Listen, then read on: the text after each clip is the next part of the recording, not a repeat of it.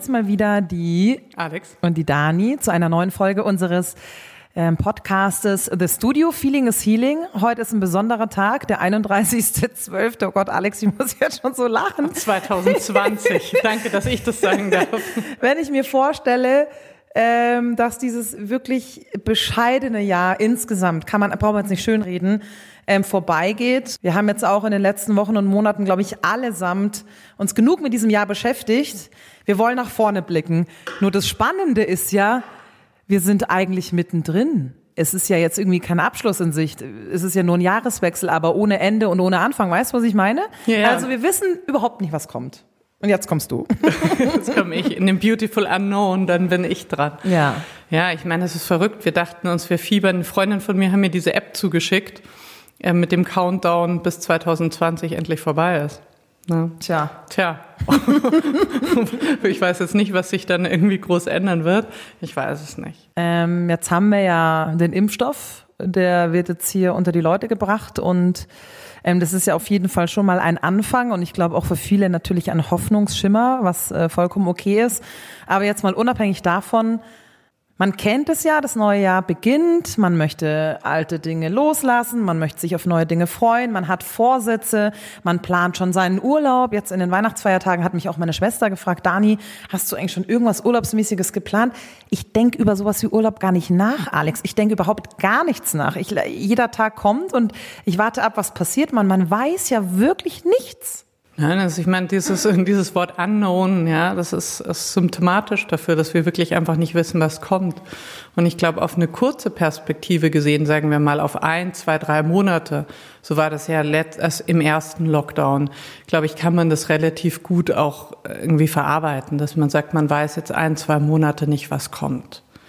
Aber wir merken ja jetzt dieses Unknown, ne, dieses Unbekannte, das zieht sich und irgendwie so ein bisschen ohne Ende. Und das wird jetzt natürlich total offensichtlich mit dem Jahresende.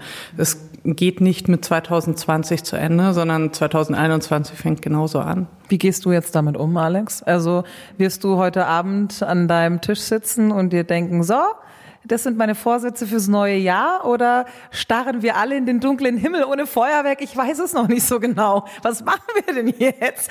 Also wir sind ja irgendwie ein bisschen lost gerade, kann man ja. das so sagen, oder? Also was ich die, die Wochen davor gemacht hatte, ich bin ja privat umgezogen, aber was ich die Wochen davor gemacht habe, war wahnsinnig ausgemistet und meine Wohnung aufgeräumt. Das hat mir irgendwie nochmal, das war auch mein Rückblick oder mein Ausmisten.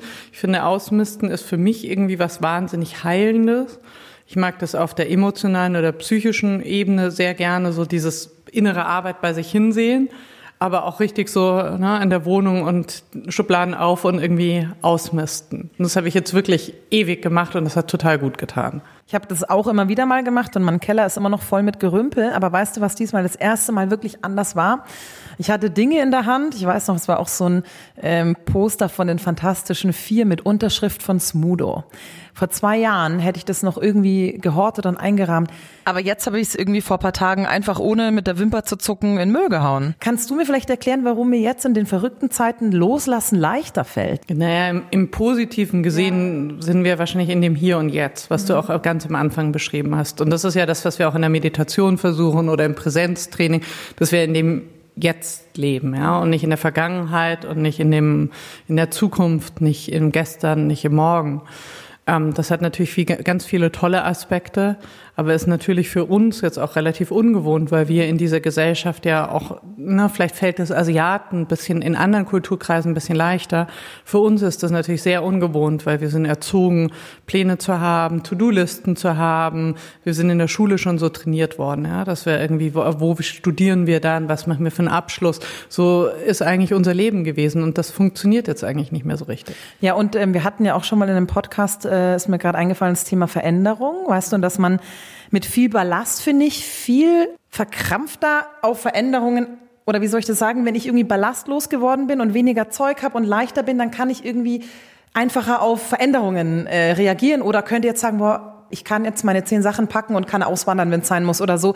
Also ich bin so ein bisschen ähm, vielleicht gerade auf dem Trip, viel loszulassen, damit ich spontaner, einfacher auf neue Situationen reagieren kann. Weißt du, wie ich meine? Absolut. Und das funktioniert ja im Tatsächlichen wie auf der emotionalen Ebene. Ich habe einen Freund mal erzählt, so, na, der nicht so viel irgendwie aus, aus der Yoga-Welt, der aus dem normalen Leben in Anführungsstrichen Normal, normalen normale Leben Leute. kennt.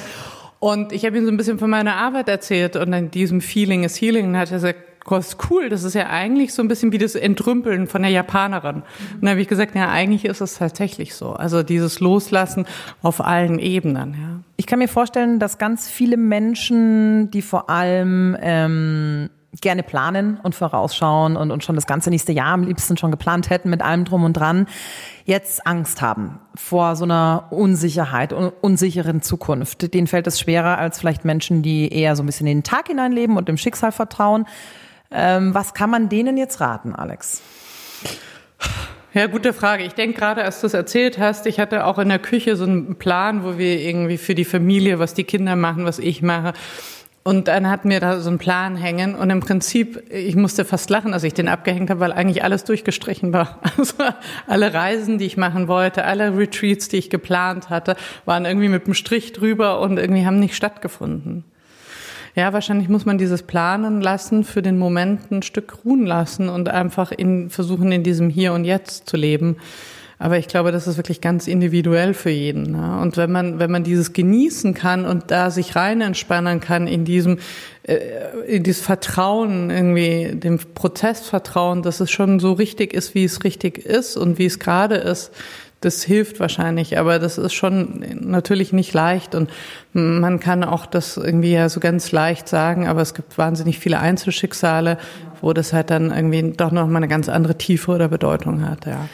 Vielleicht noch zum Abschluss aus meiner Radiowelt eine kleine Anekdote. Unsere Energy Stars, die haben ähm, in 2020 dann Albumveröffentlichungen ein, zwei Monate verschoben, haben angefangen, ihre Konzerte von Frühjahr in Herbst zu verschieben und so. Die haben jetzt alles abgesagt für nächstes Jahr. Also da gibt's gar nichts. Die haben jetzt weit vorausgeplant und genau wie du gestrichen. Ich glaube, das ist das einzig Richtige.